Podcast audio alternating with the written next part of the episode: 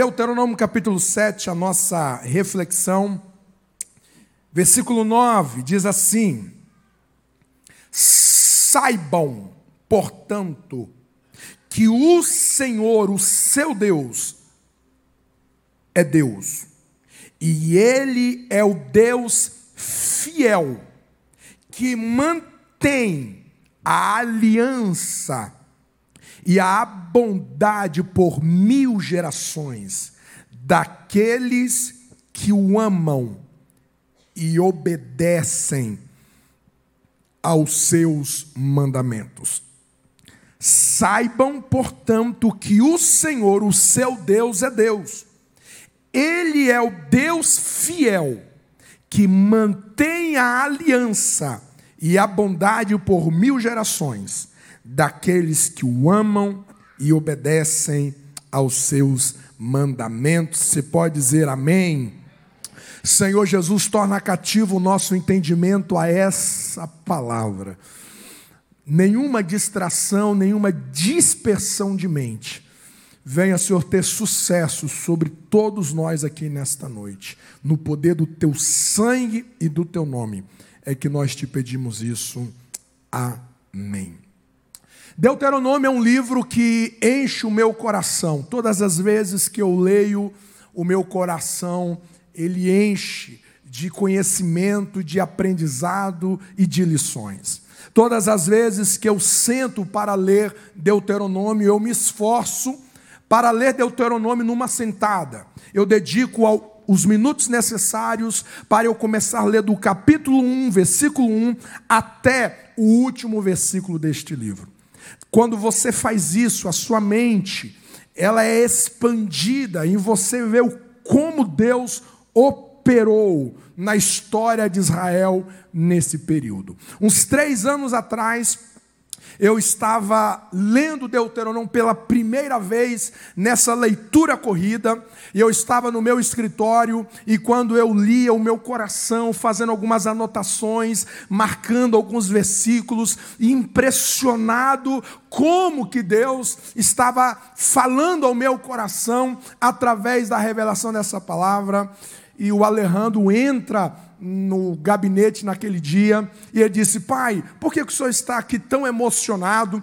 E eu disse que eu iria ministrar à noite sobre o tema de obediência. E o Alejandro, ao ouvir que eu iria falar sobre obediência, ele me fez essa pergunta que eu nunca mais esqueci. Ele diz assim: Pai, se o diabo que é o diabo, obedece a Deus, por que nós muitas vezes não obedecemos? E essa pergunta, ela me chocou. Porque a Bíblia vai dizer em Marcos 1, 27 que os demônios obedecem a Deus. A Bíblia vai dizer que quando Jesus dá um comando para os demônios, ninguém, nenhum deles são capazes de resistir o comando de Deus. Mas não é apenas os demônios que obedecem a Deus. A Bíblia vai dizer em Isaías no capítulo 1, versículo 3, que os animais obedecem o seu dono. Os animais obedecem a Deus. Mas Israel, o povo de Deus, tinha grandes dificuldades de obedecer a Deus. Você vê ao longo das Escrituras, por exemplo, na arca, Deus libera uma palavra para os animais e os animais entram na arca sem nenhuma resistência. Os demônios obedecem, os animais obedecem, a natureza obedece. Mas quando se trata do coração do homem, trava-se as maiores batalhas para obedecer a Deus. Essa noite eu quero vos falar a respeito na rota da obediência. Alguns anos atrás, o pastor Lediel trouxe uma série aqui na quinta-feira falando na Rota da Promessa, a biografia de Abraão, uma série fabulosa. Mas hoje eu quero vos falar sobre na Rota da Obediência. Deuteronômio é este livro que é escrito narrando a história dessa geração que sobreviveu aos 40 anos de peregrinação no deserto. Eles estavam diante da terra prometida. Haviam muitas guerras a serem travadas. Haviam muitas batalhas a serem enfrentadas. Moisés reúne esta geração. Muitos deles haviam nascido ao longo desses 40 anos da peregrinação. Outros haviam saído do Egito de 21 anos para baixo. Moisés reúne este povo e Moisés trará para eles o segredo que iria torná-los a nação mais próxima do seu tempo. Ao longo de Deuteronômio, e este é o versículo lido, é o versículo central de Deuteronômio. É o versículo que sintetiza toda todo o livro de Deuteronômio. Se vocês obedecerem os mandamentos do Senhor, a bondade do Senhor prevalecerá sobre a vida de vocês até mil gerações. Ao ler Deuteronômio ao longo do seu livro, eu aprendi algumas lições a respeito de obedecer a Deus, a respeito do poder da obediência. Por que, que o diabo faz de tudo para que você não obedeça a Deus? Por que, que o diabo fará de tudo para que você não venha se relacionar com as Escrituras para obedecer os princípios? Porque ele sabe que não existe nada mais poderoso sobre a vida de um cristão quando ele decide obedecer a Deus. Você me entende até aqui? Diga amém. A primeira grande lição que nós aprendemos em Deuteronômio é que obediência não é uma limitação, mas uma proteção. Todas as vezes que nós ouvimos a palavra mandamento, todas as vezes que nós ouvimos a palavra lei, estatutos, princípios, é muito comum nós imaginarmos que seja um território de muita limitação. Parece que quando nós estamos diante de algumas de alguns mandamentos das escrituras, parece que Deus não nos ama em nos pedir para fazer aquilo. Parece que Deus não está querendo o nosso bem. Parece que que Deus não está querendo a nossa liberdade, parece que Deus não está querendo o nosso sucesso. Como pode Deus mandar eu fazer isso, sendo que aos meus olhos parece que fazer isso é o pior caminho? Olha o que está escrito em Deuteronômio, no versículo 24 do capítulo 6. E o Senhor nos ordenou que cumpríssemos todos esses estatutos que temêssemos ao Senhor nosso Deus para o nosso perpétuo bem, para nos guardar em vida, como no dia de hoje. Os mandamentos do Senhor não é uma cerca que está privando você da alegria, que está privando você da liberdade, que está privando você do seu bem. Não, não, não. Quando a Bíblia diz não terás outros deuses além de mim, não é que Deus é ciumento, não é que Deus quer exclusividade, é porque está escrito que não existe nenhum Deus além do nosso Deus verdadeiro. Qualquer relacionamento com outros deuses, com ídolos, isso é idolatria, e a Bíblia diz que idolatria é pecado, a Bíblia diz que idolatria gera destruição. A Bíblia vai dizer que todas as vezes que alguém se prostra diante de um ídolo, ele está se prostrando sob um demônio. A Bíblia vai dizer que por detrás dos ídolos existe uma ação maligna que escraviza a mente e a história das pessoas.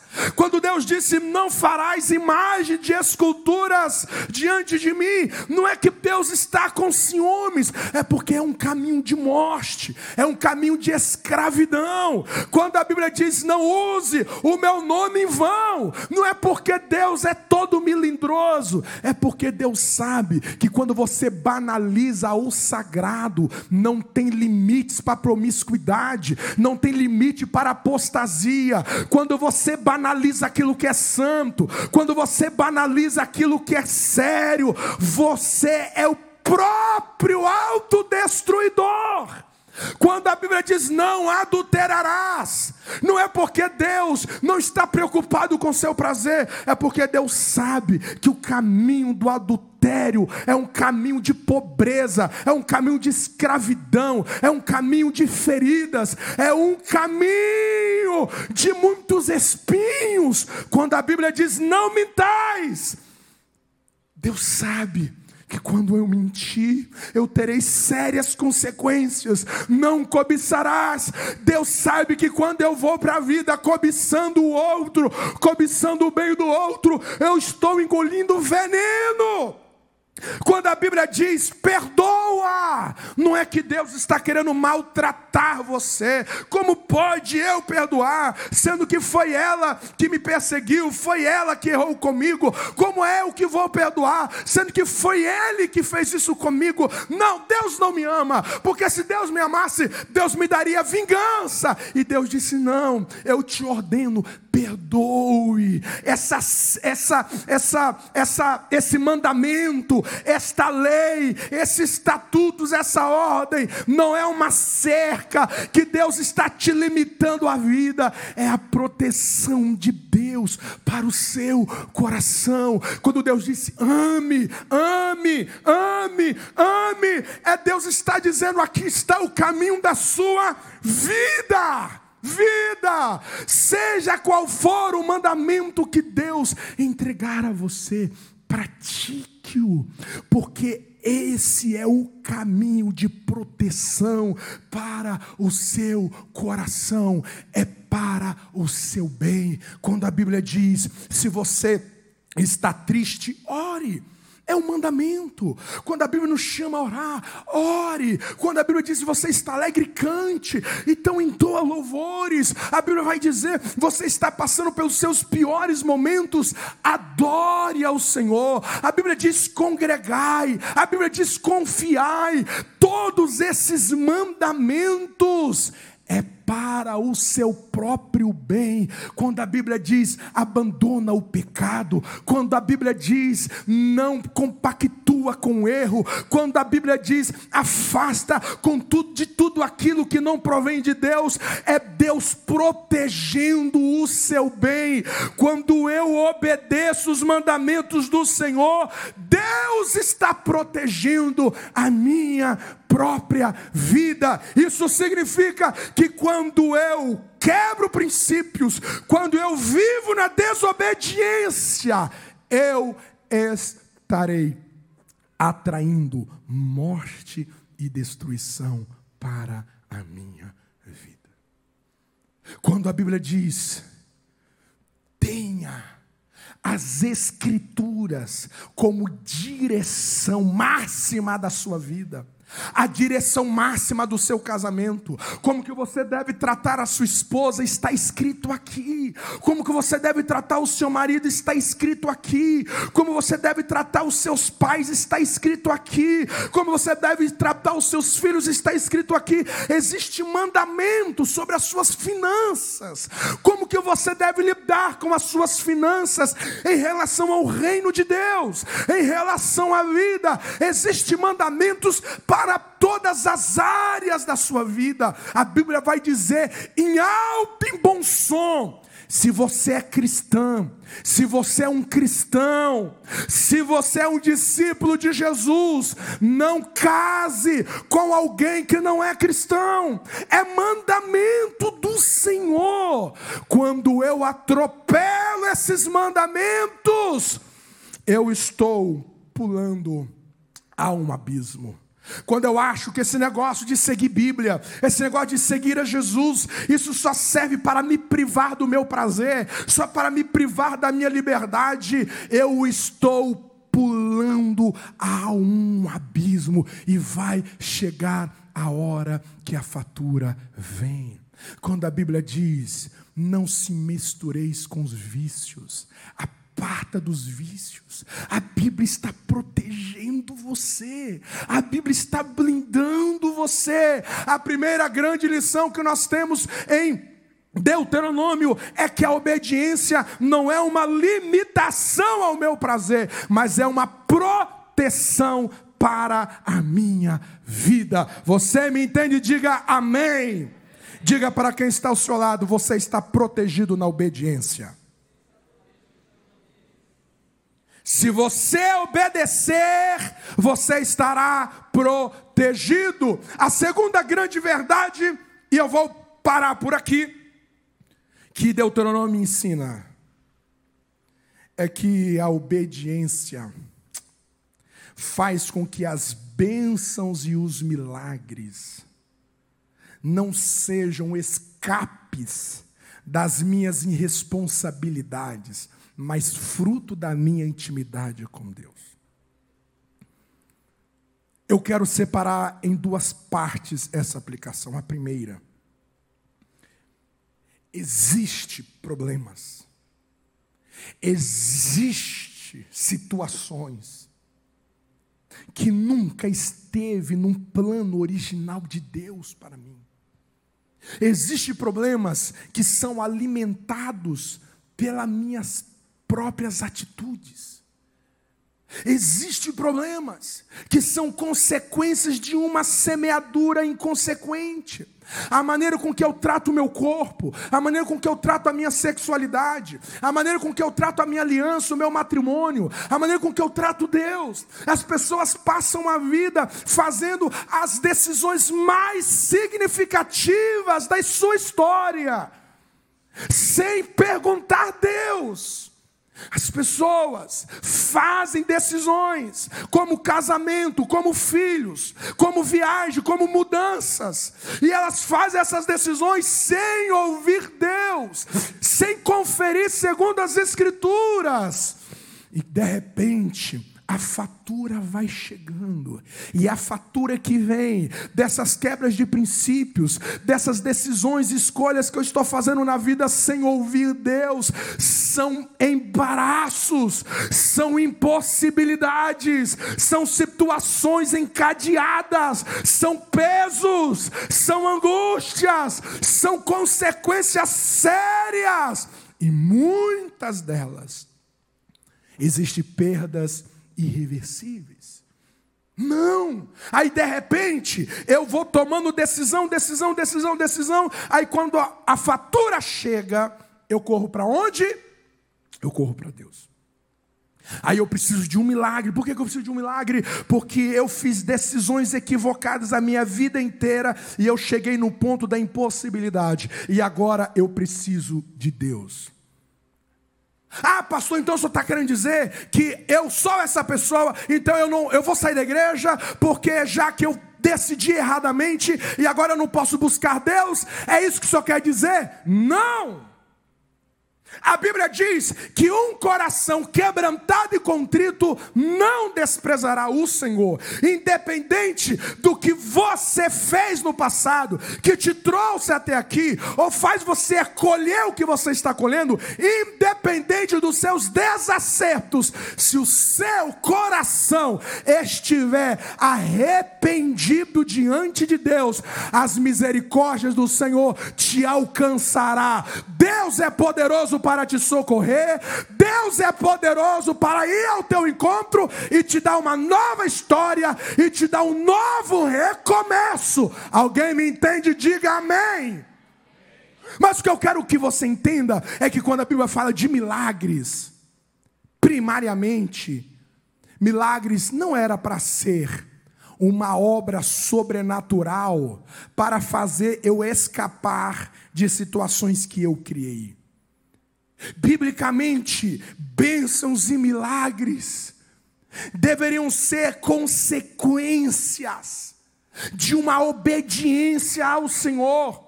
Olha o que a Bíblia vai nos dizer: converterás, pois, e darás ouvidos à voz do Senhor, cumprirás todos os seus mandamentos que hoje te ordeno, e o Senhor teu Deus te fará prosperar em toda a obra das tuas mãos, no fruto do seu ventre, no fruto do, dos teus animais, no fruto da sua terra, para o teu bem, porquanto o Senhor tornará alegrar-se em ti, para te fazer bem, como se alegrou em seus paz. O que a Bíblia está nos dizendo é que existe um caminho em Deus, existe um lugar em Deus, que quando você ama o Senhor de todo o seu coração, quando você entrega a sua alma para obedecer os mandamentos do Senhor, quando você chegar diante do mar vermelho,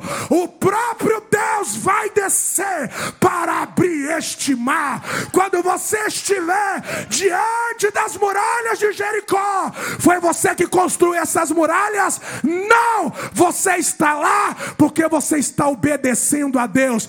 Deus vai fazer cair todas as muralhas diante de você. O que a Bíblia está dizendo é que existe um lugar em Deus que aonde você colocar o seu pé, Deus vai te visitar em milagres, milagres, milagres, milagres, milagres e milagres. O que a Bíblia vai dizer para Abraão, o que Deus vai dizer para Abraão: Abraão, sai da sua terra, sai da sua parentela, para o lugar em que eu vou te mostrar, e faz-te-ei uma bênção. O que Jesus, o que Deus estava dizendo a Abraão é: obedeça-me, que as bênçãos irão correr atrás de ti. Por que, que eu preciso obedecer a Deus? Porque quando eu obedeço, milagres e bênçãos serão frutos do meu relacionamento com Deus. Eu quero profetizar sobre ti esta noite. Se você quiser receber uma palavra profética, levante a sua mão direita para cima. Se você está no caminho da obediência, você está no caminho do temor a Deus, e o que você está enfrentando hoje é algo impossível aos seus olhos eu quero te dizer que Deus fará o milagre como consequência da sua obediência. Valerá a pena a sua perseverança, valerá a pena a sua entrega, valerá a pena a sua fidelidade. Deus vai fazer chover milagres sobre a tua causa. Quem recebe esta palavra, aplauda o nome do Senhor Jesus.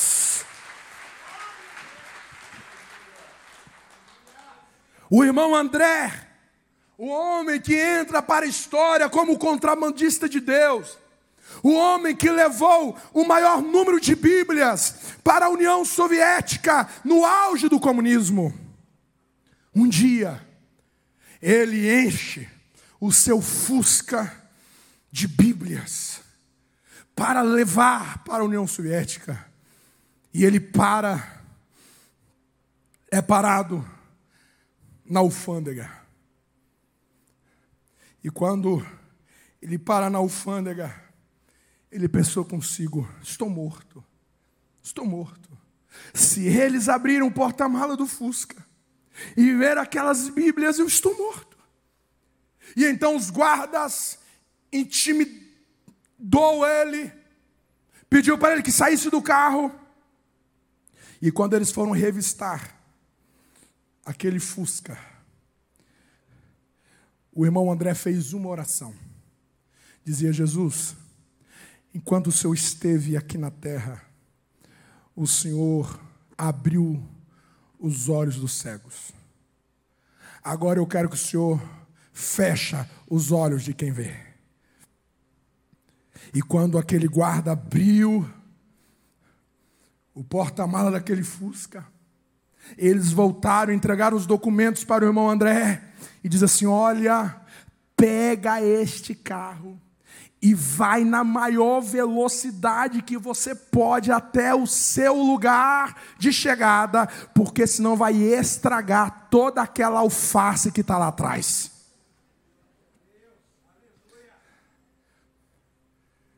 Quando você está em um lugar de impossibilidades, e você está ali, na obediência, na obediência. Você está ali na obediência. Os discípulos foram para o outro lado do mar. Foi Jesus que disse: entra no barco e vai para o outro lugar. A Bíblia diz, a Bíblia diz que no meio do percurso veio uma grande tempestade. Muita gente diz: eu não entendo, eu estou obedecendo ao Senhor, eu estou seguindo a Jesus, mas olha as tempestades que está diante de mim, olha as dificuldades que está diante de mim, faz parte do percurso. Agora veja, quando os discípulos estavam naquela tempestade, obedecendo a Jesus. E essa passagem, ela toca muito ao meu coração. Porque quando nós perdemos, quando eu perdi o meu irmão com 23 anos, nós foi um ano muito difícil, foi um ano muito difícil lá em casa. E teve um dia que nós nos reunimos ao redor da mesa, e, e o meu pai, minha mãe, eu e outro meu irmão, nos perguntamos: será que nós erramos? Será que nós erramos em mudar da onde que nós mudamos? Porque perdemos o Tano, perdemos o meu irmão. O investimento que nós tínhamos feito numa livraria faliu. Meu pai desempregado, situação terrível, terrível. E quando nós estávamos confusos, se nós havíamos saído da direção ou não, Deus trouxe essa palavra ao meu coração naquela mesa. Eu disse, papai, mamãe, mesmo quando os discípulos decidiram obedecer a Jesus para ir para o outro lado, a tempestade foi inevitável. Existem tempestades que são inevitáveis na vida. Agora preste atenção os discípulos estavam em obediência. Quem que socorreu os discípulos quando eles achavam que iriam morrer naquela tempestade? Quem socorreu os discípulos? A Bíblia diz que o próprio Jesus invadiu aquela tempestade veio andando sobre as águas, aquietou o vento, silenciou aquelas ondas. Eu venho esta noite a dizer a alguém que está aqui, com seu coração tão apertado, porque a sensação que você tem é que, apesar da sua dedicação ao Senhor, apesar da sua perseverança ao Senhor, parece que as situações ficam cada vez pior. Eu quero te trazer uma boa notícia: a sua obediência atrairá o grande milagre de Jesus para o meio da sua tempestade. Você não está desamparado, você não está desamparada. Cristo entrará neste vento e operará aquilo que é impossível, porque obediência atrai milagres sobrenaturais de Jesus Cristo.